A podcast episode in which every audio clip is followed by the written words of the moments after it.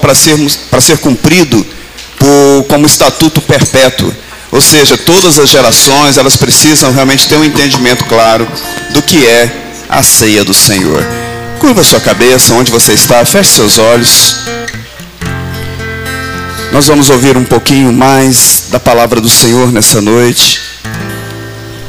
E que você possa colocar as suas expectativas diante do Senhor. Agradeça a Ele, louve a Ele. Diga para Ele: obrigado, Deus, obrigado por mais esse dia. Obrigado por mais esse tempo, porque até aqui o Senhor tem nos sustentado, até aqui o Senhor nos ajudou. Deus, que o Senhor possa abençoar, possa continuar nos sustentando. Sabemos que há um lugar de descanso. Quando nós cantamos nessa canção, há um lugar de descanso. Há um lugar de descanso. Que você possa encontrar este lugar de descanso no Senhor nessa noite. Não só nessa noite, mas que você possa viver neste lugar de descanso. Que você possa realmente se entregar ao Senhor. E diga: Senhor, Senhor, eu quero estar neste lugar de descanso. Eu quero estar neste lugar da tua presença, Senhor. Eu quero estar neste lugar, porque tudo que fazemos é para a sua honra, para a sua glória, para a sua adoração, ó Pai. O Deus, em nome do Senhor Jesus, venha nessa noite, fale aos nossos corações. Deus, que ninguém saia daqui da mesma forma que entrou. Nós continuamos, ó Deus, te pedindo que o Senhor fale conosco, Pai, em nome do Senhor Jesus. Se você crê, diga amém e amém. Glórias a Deus. Ficou um pouquinho fechado, Evandro. Você pode abrir um pouquinho mais para mim, por favor? Abra para mim, comigo, a palavra do Senhor. Na primeira carta do apóstolo Paulo aos Coríntios, capítulo 11. Vamos ler a partir do versículo 23.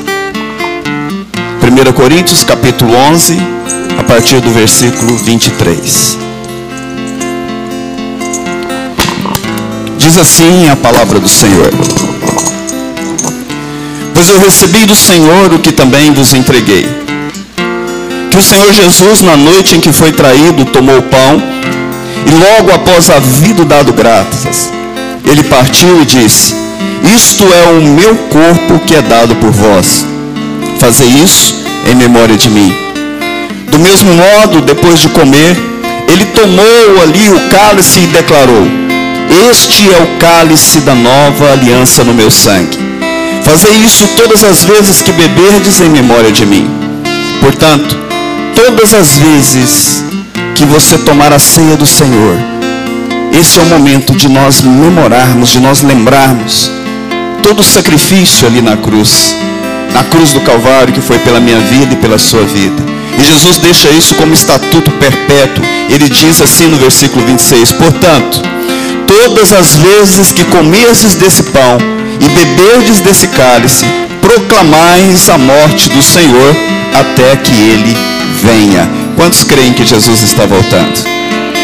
E a palavra aqui está dizendo que nós devemos proclamar a morte.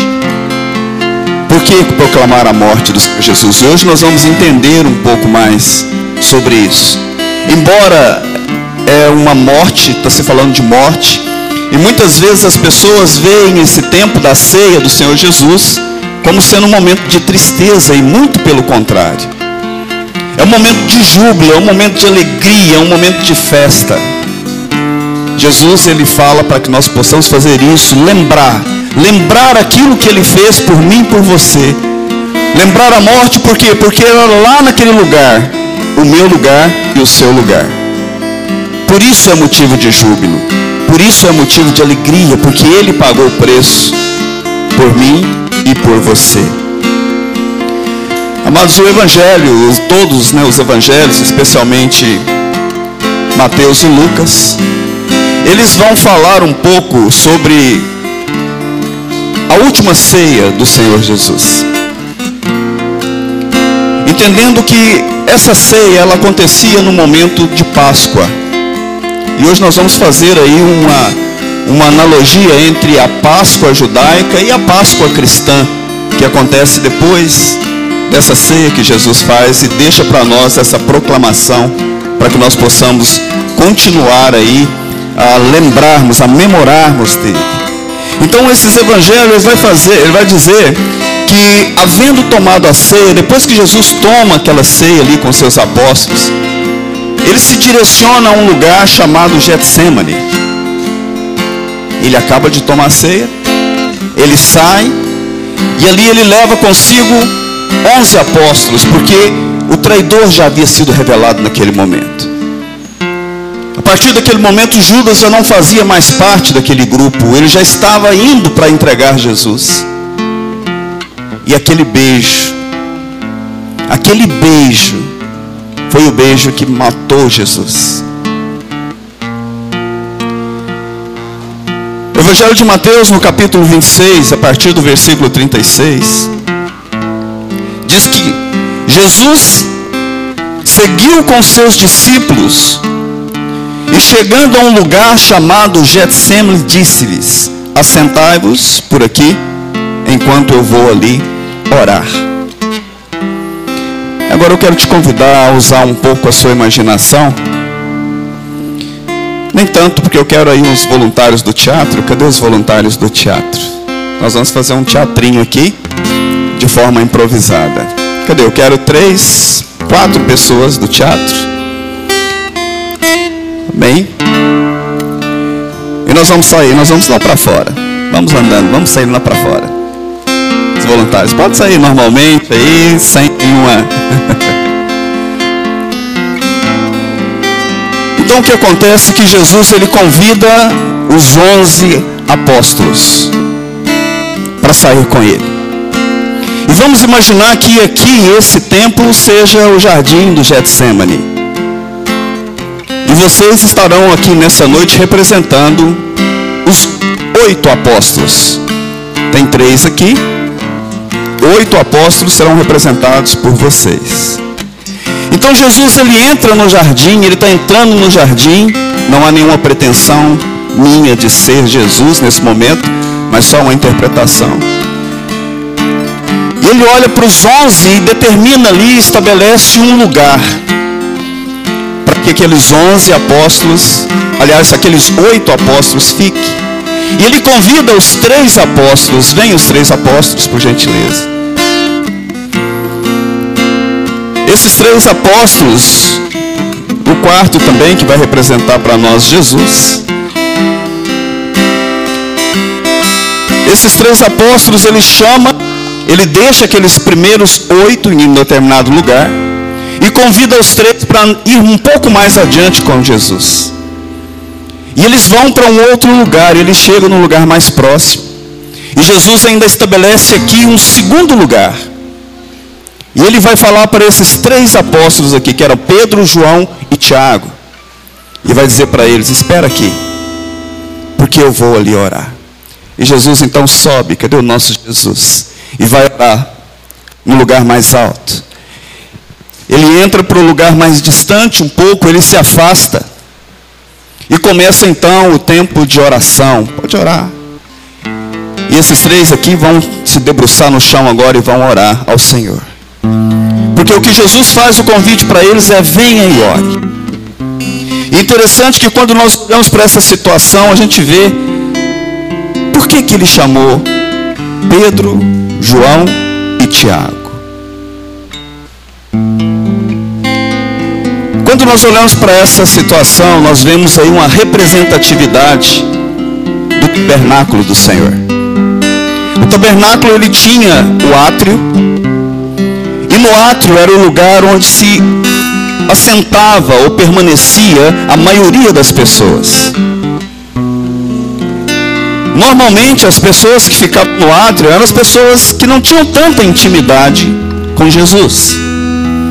E ele coloca então essas pessoas nesse primeiro lugar, estabelece ali no átrio um lugar e fala para aqueles oito e diz para eles: espera.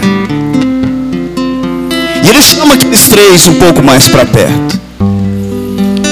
Eu fui olhar e ver, entender por que esses três, e a gente vai ver que nos grandes momentos de Jesus, estavam presentes Pedro, João, Tiago.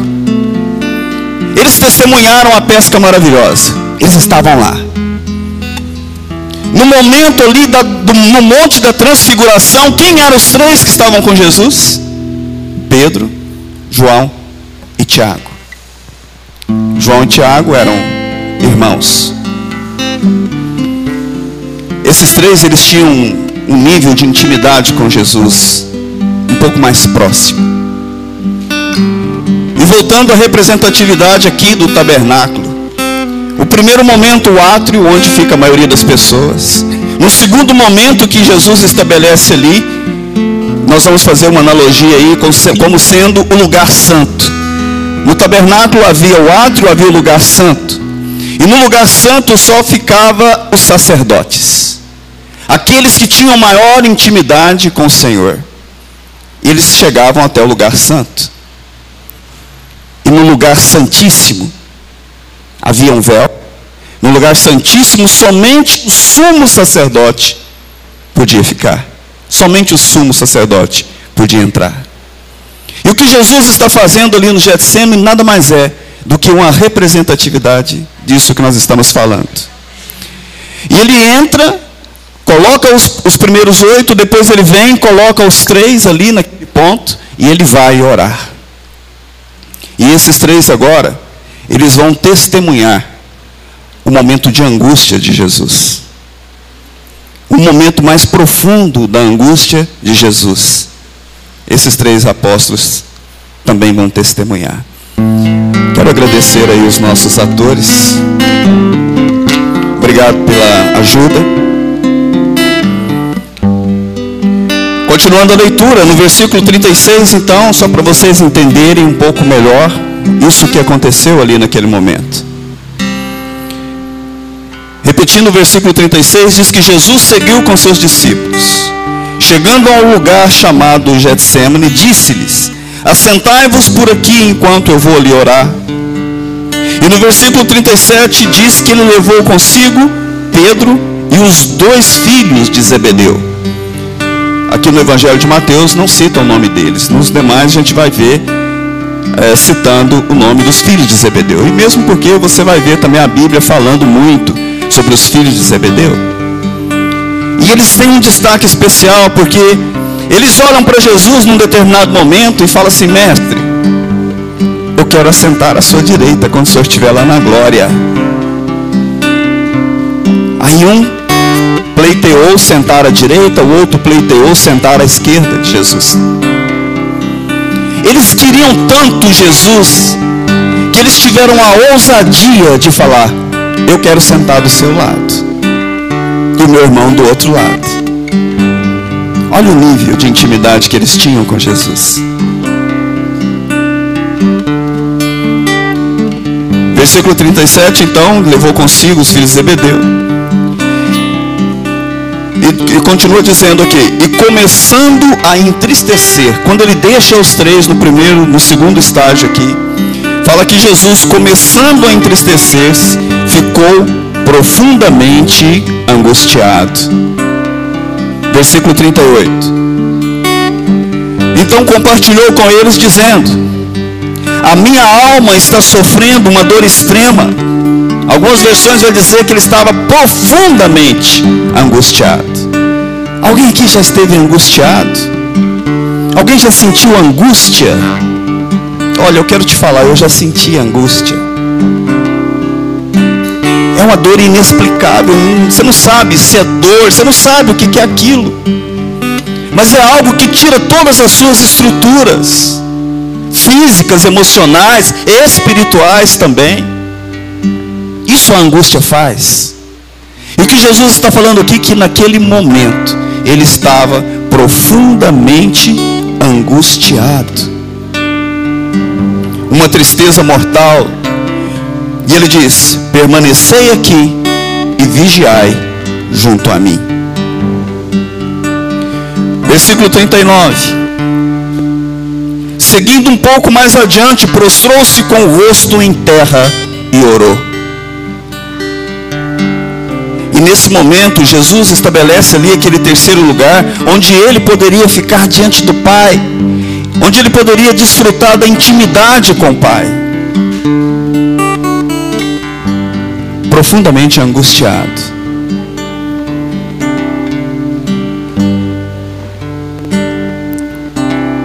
E ele diz assim: Ó oh, meu Pai, olha a oração de Jesus. Isso não é muito parecida com a minha oração e com a sua, com uma diferença muito grande que nós vamos ver agora. Ele, como qualquer ser humano, a primeira petição de Jesus é em benefício dele. E ele fala assim: se possível, passa de mim esse cálice. As nossas, as nossas orações, elas normalmente ficam só nesse primeiro estágio. Nós pedimos para que Deus nos dê os livramentos. Nós pedimos para que Deus nos dê vitória. Pedimos para que Deus nos dê sucesso na vida financeira, familiar. Mas a gente só fica nesse primeiro estágio da oração. Mas o mais importante é o estágio que vem a seguir, onde Jesus vai dizer assim: Mas, mas, que seja feita a tua vontade e não a minha. Se possível, passa de mim esse cálice, senão, que seja feita a tua vontade Muitas vezes eu e você nós queremos fazer valer a nossa vontade. E ai, quando as coisas acontecem ao contrário, normalmente acontecem. Porque as nossas vontades, elas são, como nós vimos no último domingo aqui, elas são as vontades da alma, a vontade da carne. E a alma está, está sucumbida aí às vontades da carne. E nós nos rendemos às vontades da carne.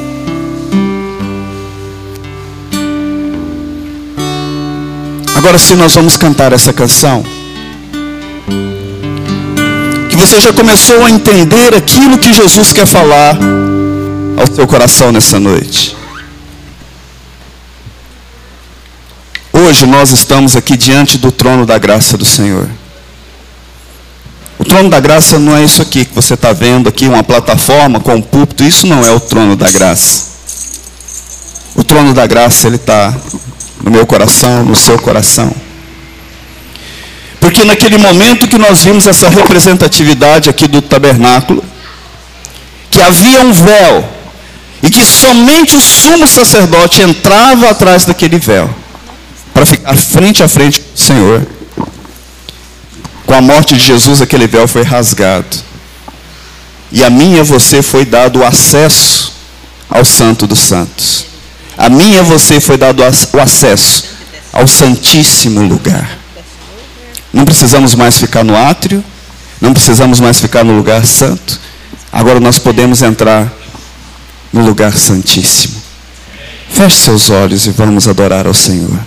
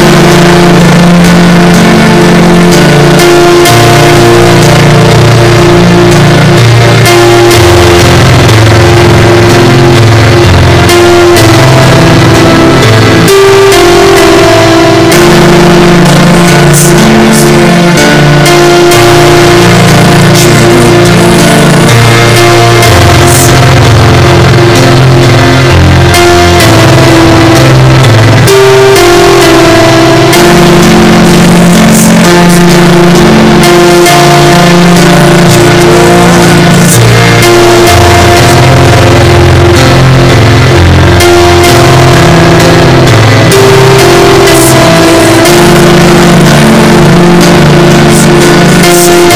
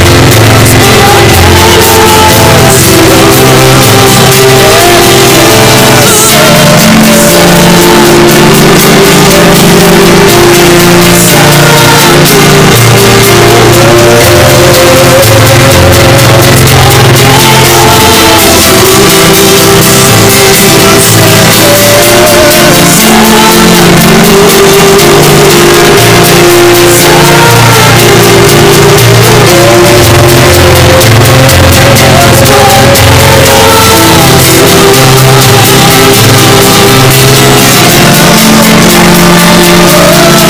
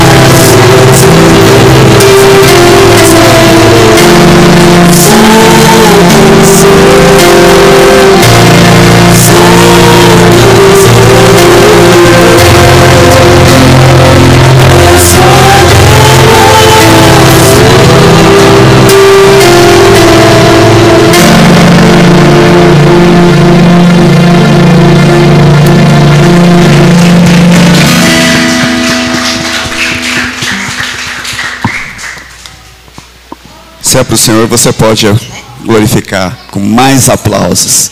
Aplauda mais forte ao nosso Deus. Glorifica ao nosso Deus. Só Ele é Senhor, só Ele é santo. Santo, santo. Aleluia. Evangelho de João, capítulo 18. Vamos ler um pouquinho mais da palavra do Senhor. A partir do versículo 1 vai dizer assim: Tendo Jesus partilhado essas palavras, saiu acompanhado por seus discípulos e atravessou o vale de Quindron. Do outro lado havia um olival, onde entrou com eles. Judas, o traidor, também conhecia aquele lugar, pois frequentemente Jesus se reunia ali com seus discípulos. Então, tendo Judas guiado um destacamento de soldados romanos, alguns guardas enviados pelos chefes dos sacerdotes e dos fariseus, chegou a este lugar com lanternas, tochas e armas. Entretanto, tendo Jesus o pleno conhecimento de tudo que viria sobre ele, saiu ao encontro deles e perguntou-lhes: A quem procurais? Responderam-lhe: A Jesus de Nazaré. Ao que lhe respondeu Jesus: Eu sou Jesus. E Judas, aquele que o traiu, estava com eles. Assim que Jesus disse: Eu sou Jesus, eles recuaram atônitos e caíram no chão. Então Jesus lhes perguntou de novo: A quem procurais? E eles disseram: A Jesus de Nazaré. E Jesus lhes exclamou: Eu já vos disse que eu sou Jesus. Por isso, se é a mim que buscais, deixais esses homens seguirem os seus caminhos. Então Jesus, nesse momento, ele, ele pede pelos seus discípulos, pelos seus apóstolos. Ele vai dizer: se é a mim que procuram, então deixa eles irem. Eu estou aqui. No versículo 9 diz que isso aconteceu para que se cumprisse as palavras que ele dissera: Não perdi nenhum de todos os que me destes. Versículo 10 continua dizendo: Nesse momento, Simão Pedro, que portava uma espada, puxou da bainha e feriu o servo do sumo sacerdote, decepando-lhe a orelha direita. E o nome daquele servo era Malco. Então Jesus ordenou a Pedro: Embainha a tua espada. Acaso não haverei de beber o cálice que o Pai me deu?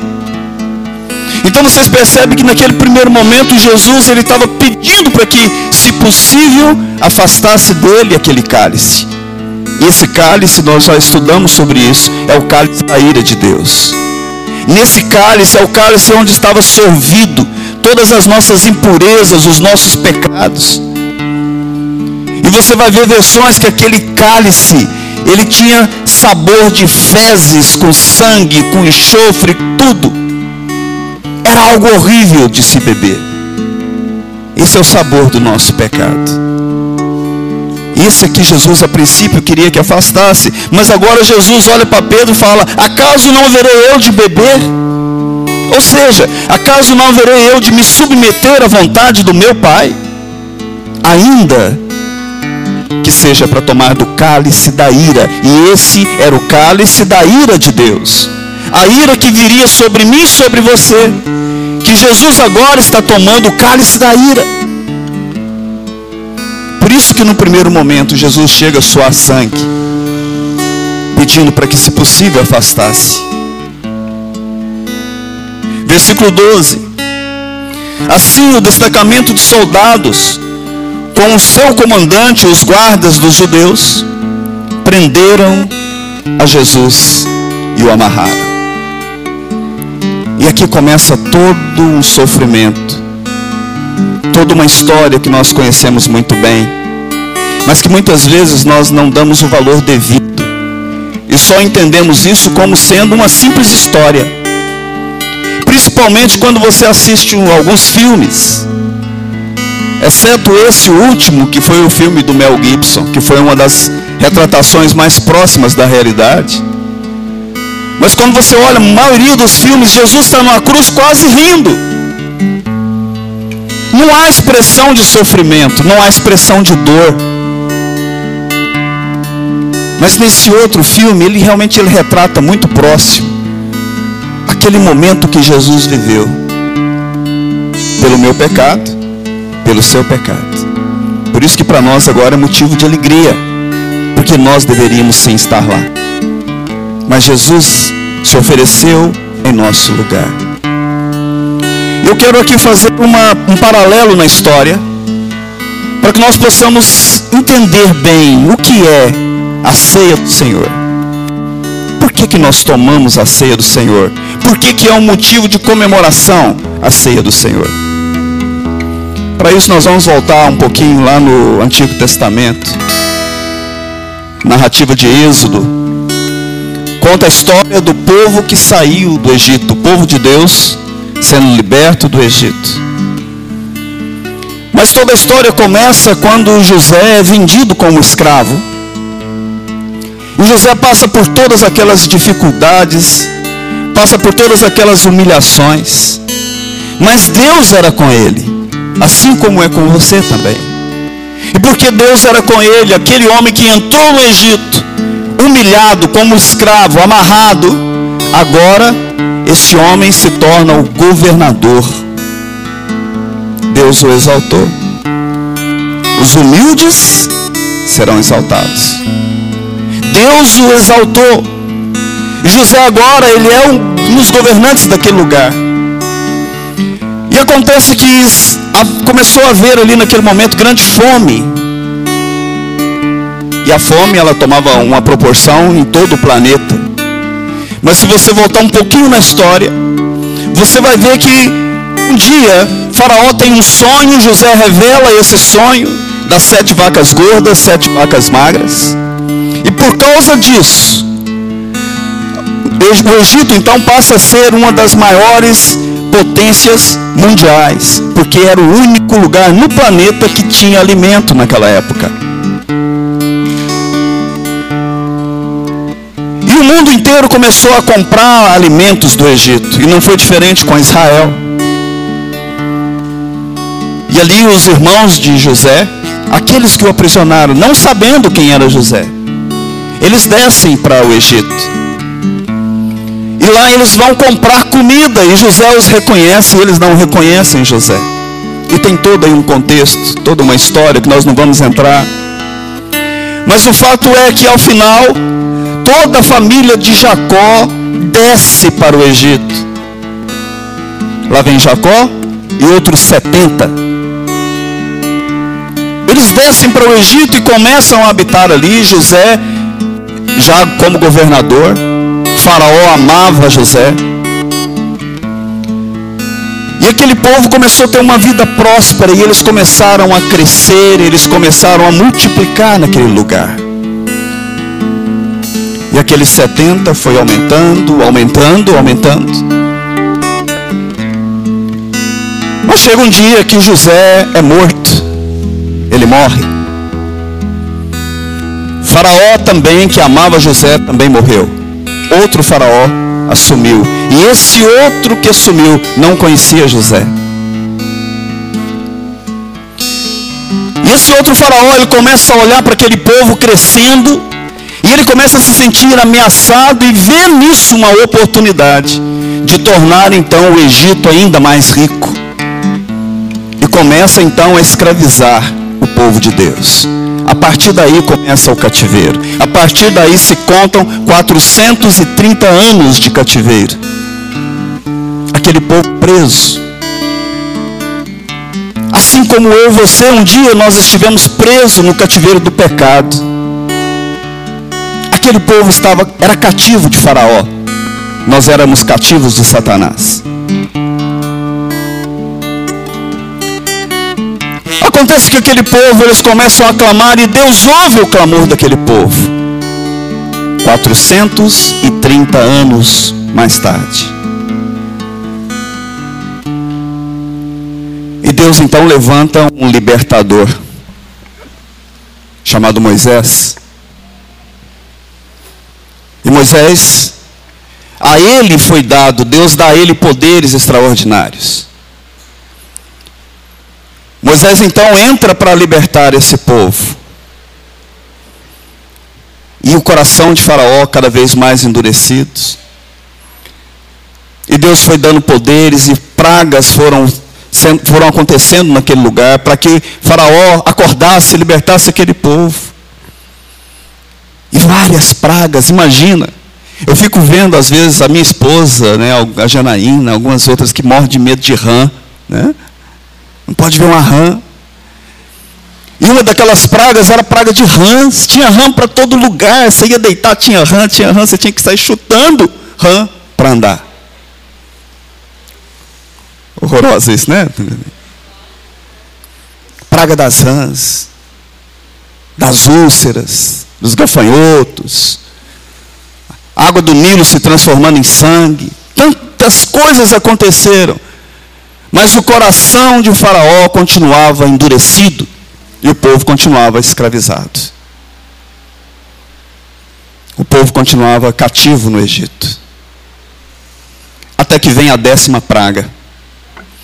E a décima praga seria ceifando todos os primogênitos daquele lugar. Todas as crias, seja dos animais, seja das pessoas, pobres, ricas, qualquer classe social, inclusive o primogênito de Faraó todos. A questão é que o povo de Deus estava ali também, naquele meio. O povo de Deus habitava naquele meio. E eles também tinham primogênitos. E Deus então dá uma direção muito clara para aquele povo. Eles falam para eles assim, e uma direção maravilhosa, acho que a maioria de nós aqui iríamos gostar. Ora, no dia tal, ele dá uma data. Deus é um Deus preciso. Vocês vão matar um cordeiro puro, sem mácula, sem defeito nenhum. Vocês vão matar esse cordeiro. Vocês vão separar o sangue desse cordeiro.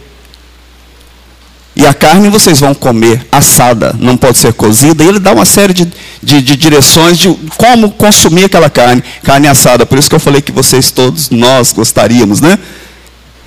Porque todo mundo aqui gosta de um churrasco. Né? E o que aconteceu? Ele foi um churrascão. Né? Então, naquela tarde, eles fizeram e ele manda reunir: olha, se você tem vizinho que não tem condição, você chama o seu vizinho para comer com você. E eles então separam aquele sangue e vão compartilhar então a carne do cordeiro. Eles comem a carne do cordeiro. O cordeiro foi sacrificado. Vários cordeiros várias famílias, porque a essa altura já eram mais de 2 milhões de pessoas. E a gente entende que a contagem naquela época era feita só pelos homens. Então esses 2 milhões seguramente eram próximo de 5 milhões, contando mulheres e crianças que não entravam nesse censo bíblico. Então era só homens, aproximadamente 2 milhões. Já era a população dos israelitas ali no Egito. E a outra direção que dá para que, a hora que o anjo da morte fosse passar, ele não matasse também os primogênitos do povo de Deus, a marca seria aspergir o sangue nos umbrais das portas. Pega o sangue puro do cordeiro e vocês vão passar nos umbrais das portas. E assim foi feito. E naquela noite, o anjo da morte veio sobre aquele lugar e ceifou todos os primogênitos, salvo aqueles que estavam cobertos pelo sangue do Cordeiro. Vocês estão percebendo a similaridade? Sangue do Cordeiro. E o que acontece conosco é que Jesus ele se oferece para ser esse Cordeiro perfeito. E esse Cordeiro perfeito foi sacrificado no meu lugar e no seu lugar. E esse sangue do Cordeiro perfeito, hoje ele está aspergido também nas nossas vidas. Nós somos cobertos pelo sangue do Cordeiro. Por isso que o mal não nos toca, ou pelo menos não deveria nos tocar. Se está tocando alguma coisa, está errado. O sangue do Cordeiro está sobre a minha vida e está sobre a sua vida também. Israel cativo, e de repente ele sai. E esse ato do anjo passando sobre as casas e ceifando-lhe a vida daqueles primogênitos, chamava-se Pessar, que significa passagem ou Páscoa. O nome Páscoa significa passagem. E Deus dá também um estatuto na antiga aliança. Deus faz uma aliança com aquele povo. e dá a eles como estatuto perpétuo, para que todo ano eles comemorassem a Páscoa. E a Páscoa nada mais era senão a saída do povo do cativeiro. Era ou não era motivo de júbilo, motivo de alegria. Era libertação. E Jesus, ele se torna a nossa Páscoa. Naquela ceia, ele toma o pão, ele pega o pão, ele fala: Esse é o meu corpo. Lá na antiga aliança, literalmente, eles comeram a carne do, do cordeiro. E Jesus, ele faz um simbolismo, é o que nós vamos repetir hoje aqui, comendo o pão asno.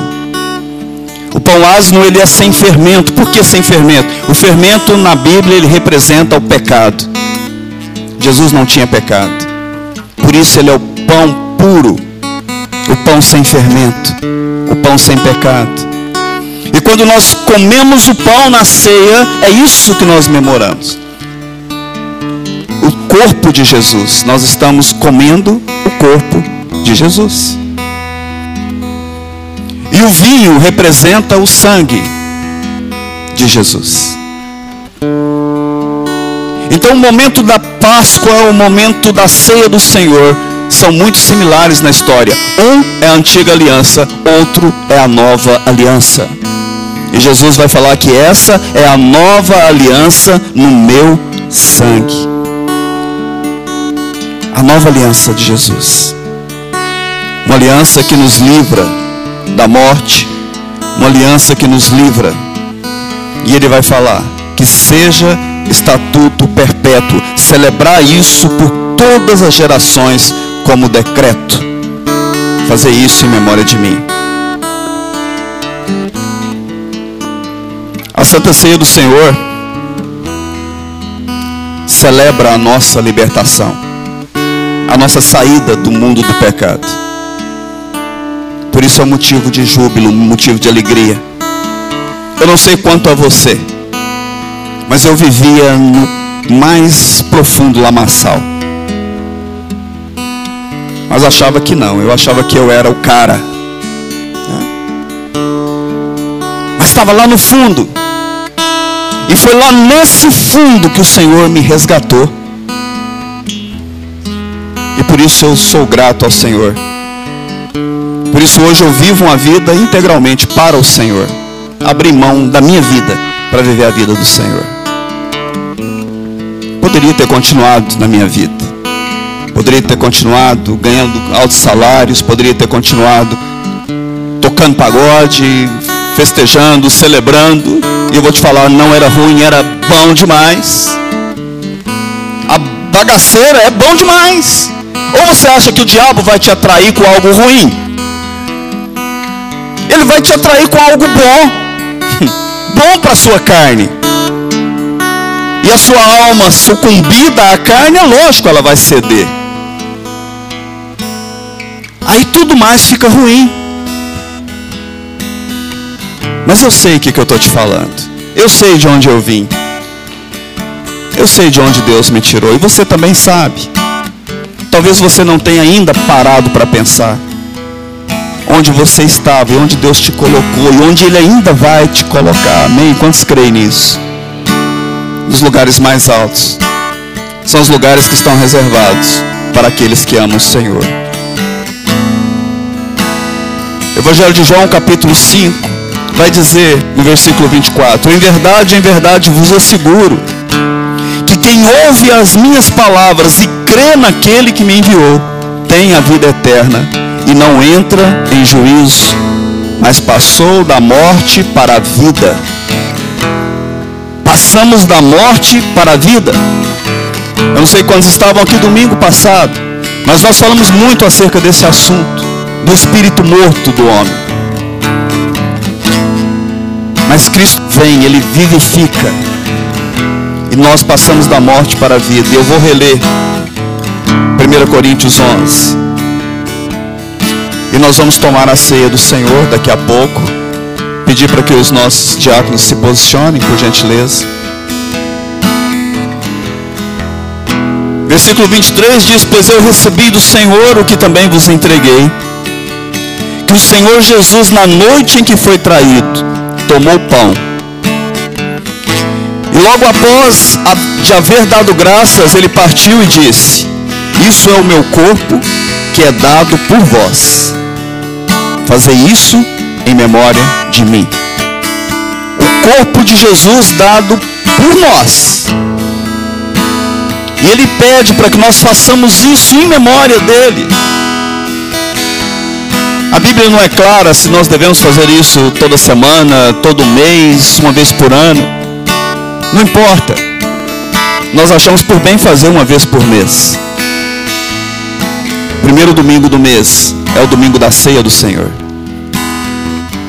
Mas isso não vem ao caso. O que importa é que nós nos reunimos para celebrar esse momento tão especial da ceia do Senhor Jesus. Agora, é importante, eu sei que a maioria de vocês já sabe, que para participar desse momento você precisa ser batizado. Você precisa ter passado pelas águas. Então fica aí um desafio, porque breve nós vamos anunciar um, um próximo tempo de batismo que você seja um dos que vai realmente fazer uma confissão, porque nada mais é, o batismo nada mais é do que confessar publicamente a minha fé. Quando eu entro nas águas, eu estou declarando para todo mundo que Jesus é o meu dono. Quando você desce as águas, significa que você morreu para o velho homem. Quando você sai das águas, você está nascendo para uma nova vida em Cristo Jesus. Então não se sinta constrangido nesse momento se você não pode participar ainda desse momento da ceia do Senhor. Com certeza é porque ainda não houve oportunidade que agora está sendo aberta para você. Mas que você possa participar das, dos próximos eventos. Continuando, versículo 25. Do mesmo modo, depois de comer, tomou o cálice e declarou: esse é o cálice da nova aliança no meu sangue. Lembra que nós falamos de aliança? Havia uma aliança no Antigo Testamento. Essa aliança ela ainda é celebrada até os dias atuais pelo povo judeu. Eles têm lá a Páscoa judaica. Todos ouviram falar. É uma comemoração extraordinária, é uma festa maravilhosa. Eles comemoram até hoje. É uma festa cheia de júbilo, de danças, de alegria. Da mesma forma também que deveria ser a ceia do Senhor, um momento de muita alegria, porque nós realmente fomos resgatados. Versículo 26.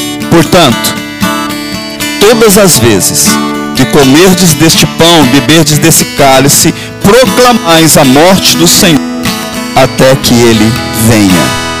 Jesus está voltando. E nós vamos fazer isso até que ele venha.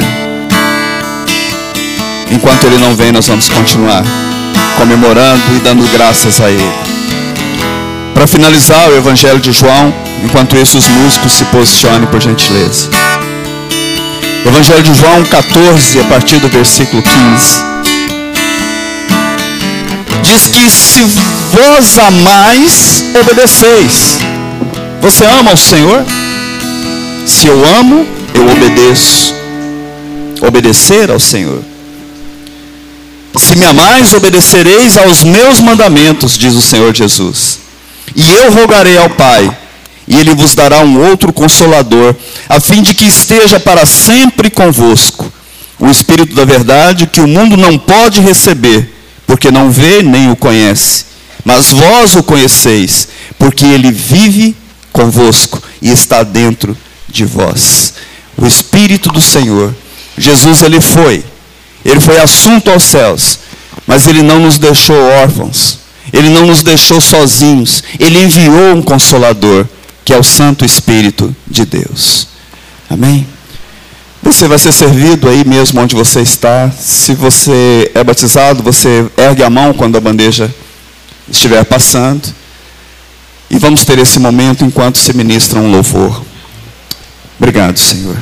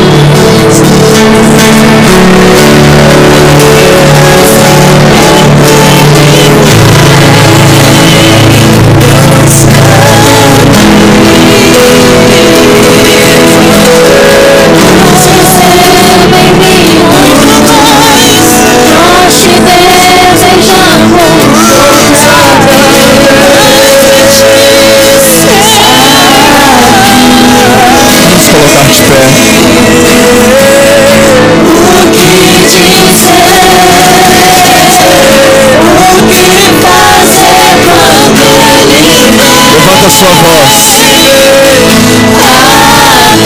Começa a louvar ao Senhor. Que ser bem-vindo. Nós te desejamos outra vez. Ó igreja. O que dizer? Mais forte.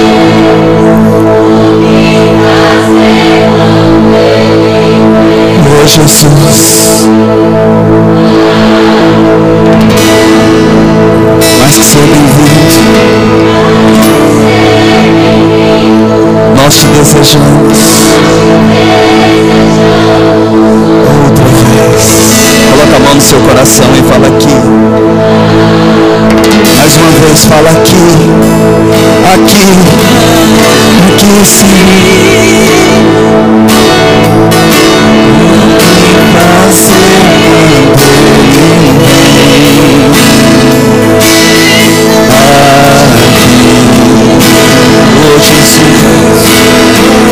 que ser bem-vindo, nós te desejamos outra vez.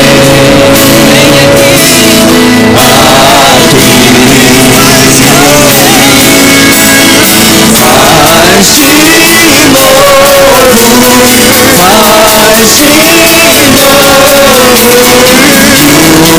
faz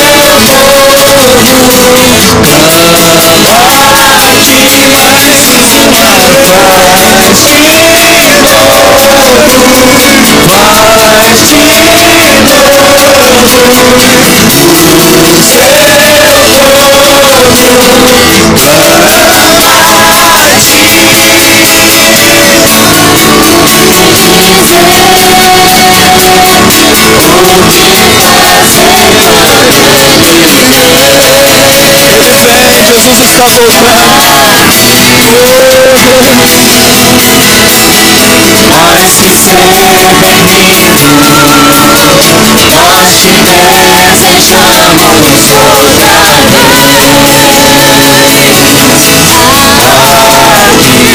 Uma vez, somente a igreja. O que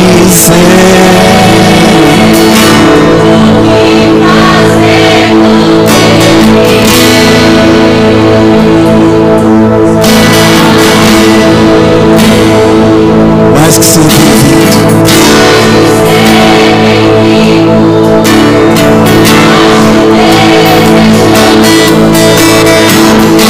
Você realmente deseja Senhor, dê um forte aplauso. Dê um forte aplauso ao nosso Deus. Abra sua boca, meu irmão, minha irmã, glorifica o Senhor. Obrigado, Jesus. Obrigado, Jesus. Obrigado, Jesus. Aleluias. Aleluias. Aleluias. Glórias, glórias, glórias, glórias, glórias, glórias, glórias. Se Jesus não voltar antes, domingo que vem estaremos de volta aqui neste lugar. Que Deus os abençoe grandemente. Sintam-se abraçados neste lugar. Obrigado, Senhor. Obrigado, Deus.